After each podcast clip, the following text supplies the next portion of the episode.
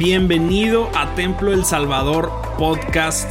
En este lugar vas a poder encontrar cada uno de los mensajes que nuestros pastores Isaí Montoya y Abiud Montoya nos comparten domingo tras domingo.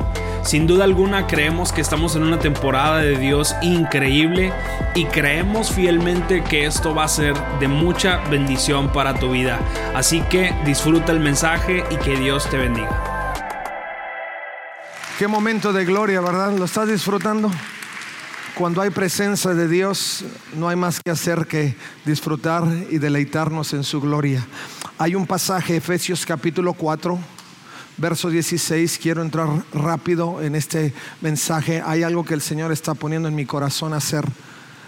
Y, pero antes quiero que podamos abordar, hemos seguido en la serie Uno para Todos y Todos para Uno. Amén hemos abordado temas muy interesantes, unidos como Él, como Jesús y el Padre. Hemos abordado temas como unidos para la conquista y hoy, hoy hablaremos unidos para crecer, unidos para crecer. Efesios capítulo 4, verso 16 dice, Él hace que todo el cuerpo encaje perfectamente si eres de los que subrayan, puedes subrayar cuerpo, encaje perfectamente. Y cada parte, al cumplir con su función específica, ayuda a los demás para que se desarrollen. Entonces, todo el cuerpo crece, está sano y lleno de amor. Si estamos como uno, todos bien embonados, como dice la reina Valera, todos bien por, embonados por las coyunturas, cuando el cuerpo encaje perfectamente y cada quien cumpla su función, otra parte a, subrayar, entonces, dice, el cuerpo crece, está sano y lleno de amor. Tres partes importantes. Toma tu lugar, mi hermano. Eh, cuando el apóstol habla habla con un sentido importante, una urgencia importante hacia la iglesia de Éfeso, con la intención de que ellos no permanezcan en el mismo punto donde se encontraban, sino había una urgencia de que ellos pudieran, uno, conservar la unidad y dos, poder avanzar en su madurez como cristianos. Por eso el apóstol hablaba, el apóstol Pablo hablaba a la iglesia de Éfeso con vehemencia, o sea, con fuerza, con intención. Porque lo que él quería era que hubiera una consolidación del cuerpo de Jesucristo. No solo que menguaran o que fueran y vinieran o que fueran solo miembros, no como en su entonces, como entonces existían y hoy existen miembros que de diferentes ideologías, porque no era una religión más entre tantas, era el Evangelio de Jesucristo y Pablo quería que ellos crecieran en eso. La intención era que ellos pudieran tomar conciencia como creyentes y pudieran observar sus recursos, sus capacidades, eh, porque esa es parte de la unidad, esa es parte de la intención. Pablo decía, no solo quiero que encajes perfectamente, pero quiero que tomes en cuenta lo que eres capaz de hacer.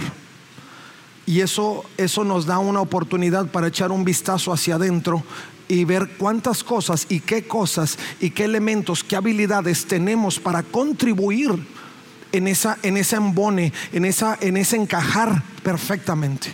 Dios nos dio habilidades, claro, pero no solo para autosustentarnos, sino para que fuéramos parte del cuerpo y cada una embonada en su parte y trabajando en unidad pudieran traer justamente el crecimiento y la proyección de la iglesia. Ahora, el apóstol Pablo da tres elementos importantes que vienen siendo el resultado del crecimiento. El apóstol dice, necesito que trabajen juntos, que apliquen sus habilidades en la función específica, en la capacidad que tú tienes para hacerlo, y que en ello puedan crecer juntos. Imagínense si, si, vamos al aspecto biológico, fisiológico del cuerpo, nos encontramos con que el brazo crece más que la pierna y, crecemos desproporcionados. Imagínense qué fenómeno, ¿no? Y Pablo decía, la iglesia no puede crecer así tampoco. La iglesia tiene que crecer en forma eh, uniforme y, bien, bien, bien embonada para que pueda traer fruto. Y luego dice, y la proyección de la iglesia se da en esos tres términos. Primero, el cuerpo crece. Segundo, crece sano. Y tercero, vive en amor. Tres elementos básicos. Crecemos, nos proyectamos en crecimiento, hay avance, hay desarrollo. Segundo, quiero repetir esto, lo hacemos sanamente. No es solo crecer desproporcionados, pero es crecer sanos como cuerpo de Jesucristo. Y tercero, lleno de amor. Ese elemento clave que Dios pone en todas las cosas. Porque crecer en amor es uno de los elementos más grandes que forman parte del carácter de Dios y eso es parte del reflejo de la, en, en la iglesia cuando nosotros crecemos uniformemente. Y eso es lo que Pablo nos enseña. Yo recuerdo cuando, bueno, ambos de mis hijos tuvimos un poquito de dificultad cuando estaban haciendo y en todo vimos la mano de Dios. Pero en el segundo, que ustedes ya conocen, recuerdo que cuando él se estaba desarrollando en el vientre de mi esposa, no veíamos un crecimiento muy, eh, muy bueno. Al contrario, cuando, cuando mi hijo Eker nace, así como ustedes lo ven, nace pesando solo 2 kilos 800 gramos. Imagínense.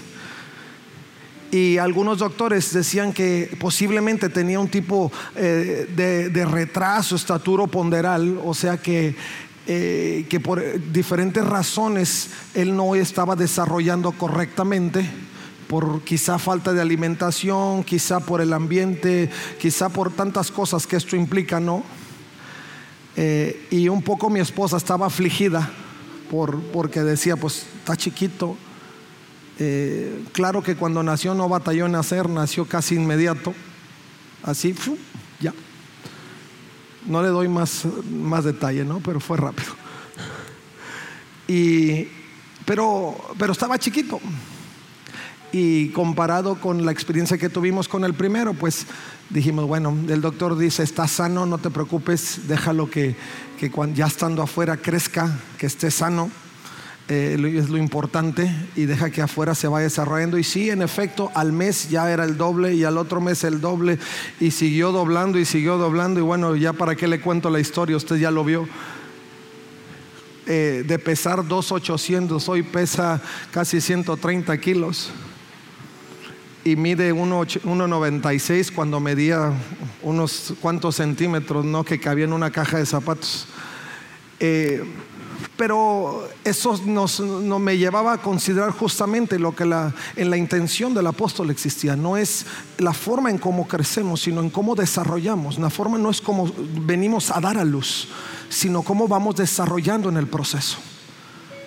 El apóstol Pablo veía que la iglesia en Éfeso estaba pues en ese punto donde no, no veía mucho avance y su intención era que ellos una vez que, fueron dados a luz como iglesia, pudieran crecer en fe y pudieran crecer también en el servicio. Eran dos elementos claves. La fe para que pudieran ser sustentados en medio de los tiempos difíciles, porque hoy por hoy, usted lo sabe, si no tenemos una, una firme convicción de lo que creemos y de en quién creemos, es muy fácil que nos traigan así y así y así y así, y será o no será. Y Pablo decía, es necesario crecer en fe tu convicción tiene que estar fuerte. La semana pasada, usted recuerda, hablamos de cómo eran armadas las familias al punto de que ellos eran defendían la causa porque había convicción de espíritu. No solamente eh, se unían a una causa sin sentido, sino que había fe. Y esa fe los hacía que se capacitaran en familia para poder defender la causa. Y Pablo decía, como iglesia necesitamos crecer en fortaleza y que necesitamos crecer en esa capacidad de servir, de honrar. Ahora son dos elementos importantes porque la fe justamente crece cuando nosotros somos capaces de servir desinteresadamente la unidad y el crecimiento de la iglesia se da no solamente en cuánta Biblia leo y en cuántas horas invierto en oración en, mi tiempo personal. Si usted lo hace en el Espíritu, el Espíritu le va a decir, sirve. Si usted invierte tantas horas orando y leyendo la Biblia, va a llegar a ese punto donde el Espíritu le dice, no, no, esto no es todo, hay que servir. La fe sin obras es muerta. Y necesitamos crecer en la fe, en la convicción firme que me lleve a un servicio desinteresado.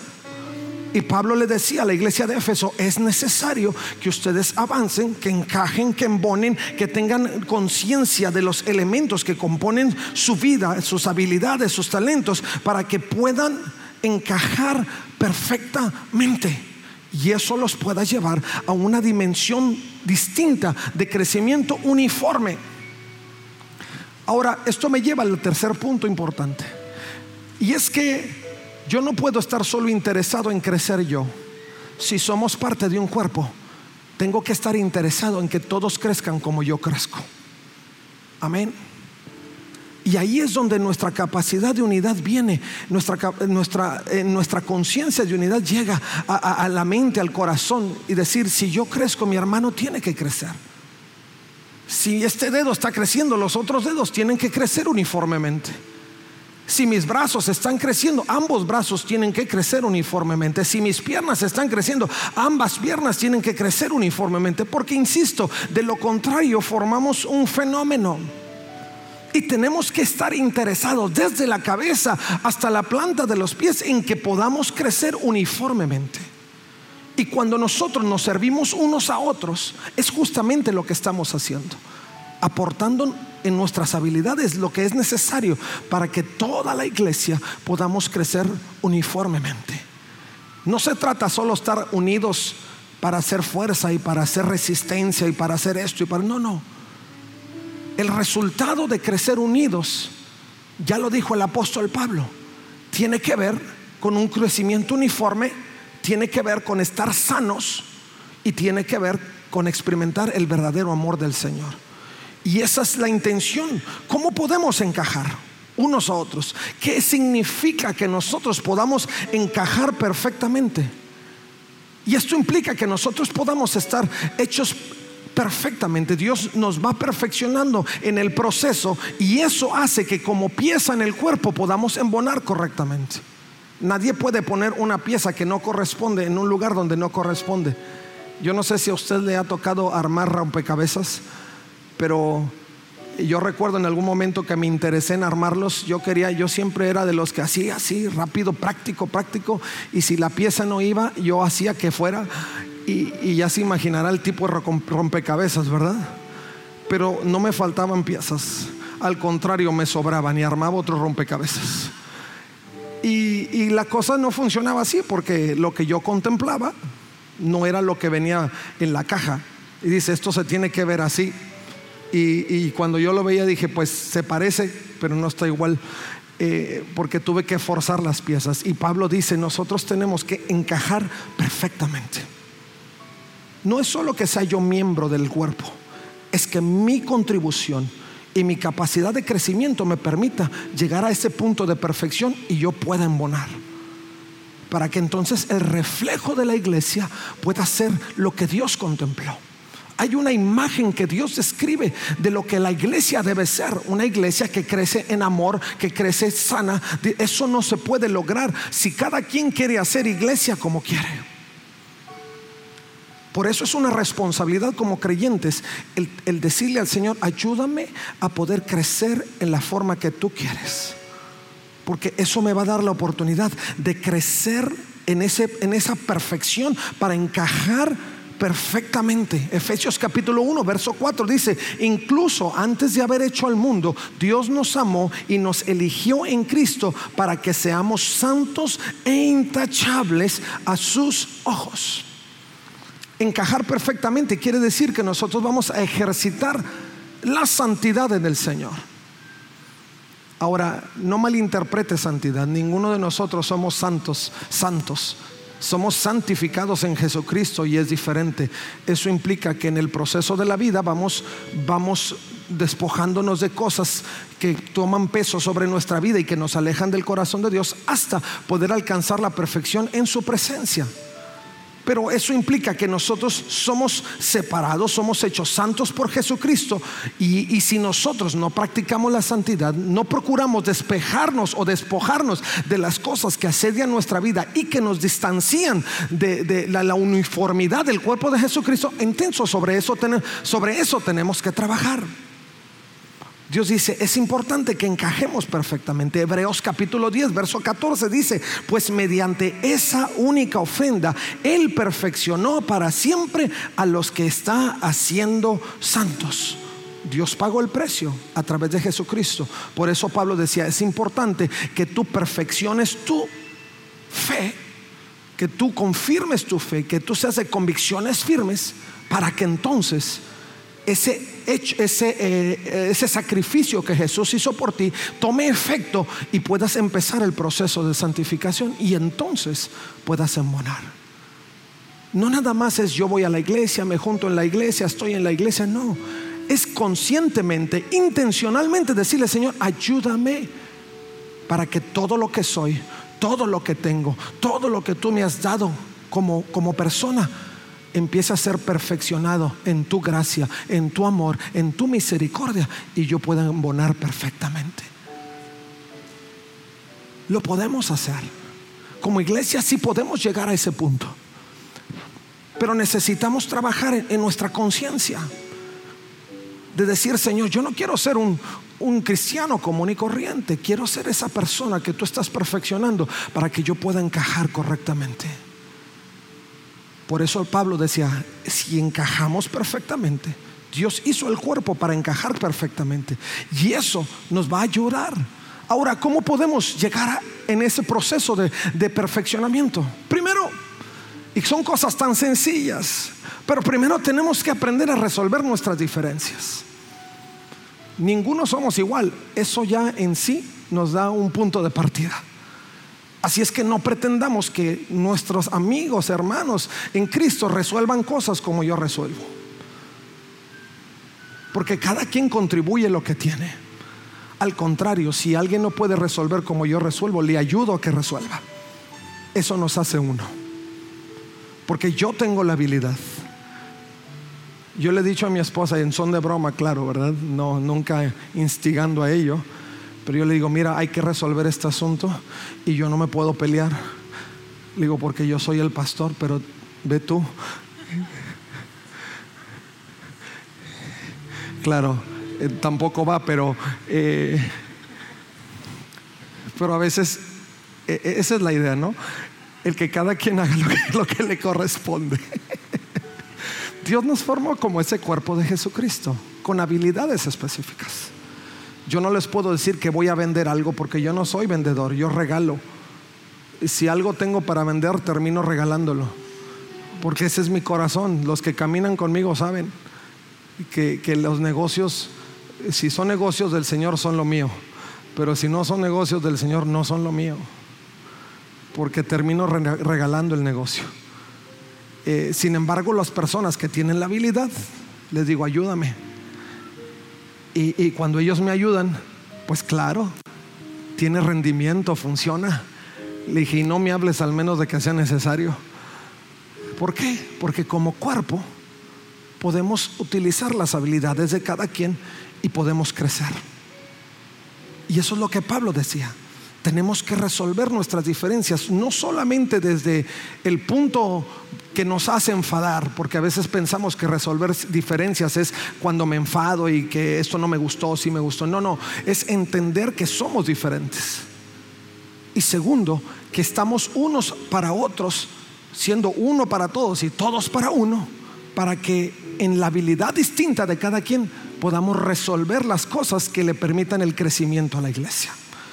Hoy en la construcción, por la gracia de Dios, tenemos ingenieros, tenemos arquitectos, han estado muy al pendiente.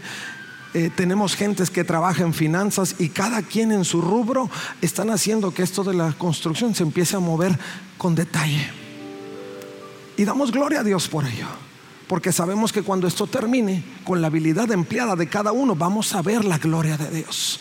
¿Qué sucedió cuando erguieron el tabernáculo del Señor en el desierto? Cada uno en su habilidad empezó a aportar. Los que sabían trabajar madera, trabajaron madera. Los que sabían trabajar el oro, trabajaron el oro. Los que sabían cargar, porque no cualquiera sabe cargar, también eso funciona. Cargaron. Los que sabían cortar eh, madera, cortaron madera y se irguió el templo, el, tabernáculo en el desierto y la gloria de Dios cayó sobre él. Y lo mismo pasó con el templo de Salomón. Pero todos trabajaron en unidad. Primero, todos dieron. Y segundo, todos trabajaron como uno. Y esos fueron los resultados. Mis hermanos, estamos en ese punto de la vida que necesitamos trabajar como uno encajar perfectamente haciendo nuestra contribución para que podamos ver la gloria de Dios en todo lo que hacemos. No solo en el tabernáculo que va a ser erguido, no solo en la construcción de la iglesia, pero en la construcción del reino de Jesucristo. Nuestra prioridad es esencial, es no que crezcamos solamente en lo material, pero es que podamos crecer en nuestro, en nuestro compromiso hacia el avance del reino de Jesucristo en esta tierra si estamos preparando nuevas generaciones, la intención es que las nuevas generaciones digan, no solo vivo por Cristo, pero muero por Cristo. No solo voy a hacer lo que me corresponde, mínimo, básico, indispensable, no, pero voy a ir la milla extra, voy a aportar mis habilidades, pondré mis prioridades en orden y primero el reino de Dios y su justicia y después todo lo demás y veremos la gloria de Dios a su nombre. Porque eso implica trabajar en unidad. Y yo bendigo a los que han aprendido a vivir así. Pero todavía tenemos que avanzar. Porque lo que Dios quiere es que podamos completar lo que Él nos ha llamado a hacer. Que podamos esgrimir nuestras diferencias, que podamos avanzar y podamos vivir como uno. Porque cuando estemos como uno, podremos cumplir nuestras funciones. Mientras no seamos uno, cada quien se va a levantar como el llanero solitario, luchando y peleando su propia causa, sin mucho resultado. Pero cuando nos unimos, peleamos juntos. Y las batallas se ganan juntos. Y la conquista se hace juntos. Y los momentos de dificultad se libran juntos. Y cumplir nuestra función es darle la gloria a Dios por sobre todas las cosas. Efesios capítulo 1, verso 12 dice, el propósito de Dios fue que nosotros, los judíos que fuimos los primeros en confiar en Cristo, diéramos gloria y alabanza a Dios. Todo lo que vamos a hacer en la intención de poder trabajar en unidad, primero nuestra función inicial es darle gloria a Dios. ¿Por qué sirvo, por qué sirvo la causa de la iglesia? Porque le voy a dar gloria a Dios. No para hacerles un favor. Escuche bien esto y descártelo de su mente. Nadie le hace un favor a Dios. Al contrario, estamos en deuda con Dios por varias eternidades. si uno le pudiera dar vuelta a la eternidad por varias, todas esas y más. Nadie le hace un favor a Dios. Lo que vamos a hacer es trabajar para darle gloria a Dios. Si usted tiene una habilidad que resalta, eso es para la gloria de Dios. Y yo lo aplaudo porque da gloria a Dios. Cumplir nuestra función es dar testimonio de Dios. No solamente embonar sin sentido, es que lo que yo hago de testimonio de Dios. Primero le doy la gloria. Segundo, doy testimonio de Dios. Que Él vive en mí y yo en Él. Efesios 1:13 dice, y ahora ustedes los gentiles también han oído la verdad, la buena noticia de que Dios los salva. Además, cuando creyeron en Cristo, Dios los identificó como suyos al darles el Espíritu Santo, el cual había prometido tiempo atrás. Daremos testimonio de la gloria de Dios en nuestra vida. Oye, ¿por qué sirves como si fuera? Porque es el testimonio de lo que soy en Cristo. Primero, porque reconozco quién me lo dio. Y segundo, porque si hay algo hábil y bueno en mí, es por Él. Todo lo bueno que tenemos viene de Él. No dijo amén, pero así funciona. No hay habilidad de nosotros que no haya venido de Él. Todo lo bueno viene de Él. El tercer elemento, cuando cumplimos la función, es hacer las cosas buenas. Cumplir nuestra función no es hacer lo que sea, es hacer lo bueno. Dios nos llamó a hacer lo bueno. Efesios 2.10 dice, pues somos la obra maestra de Dios.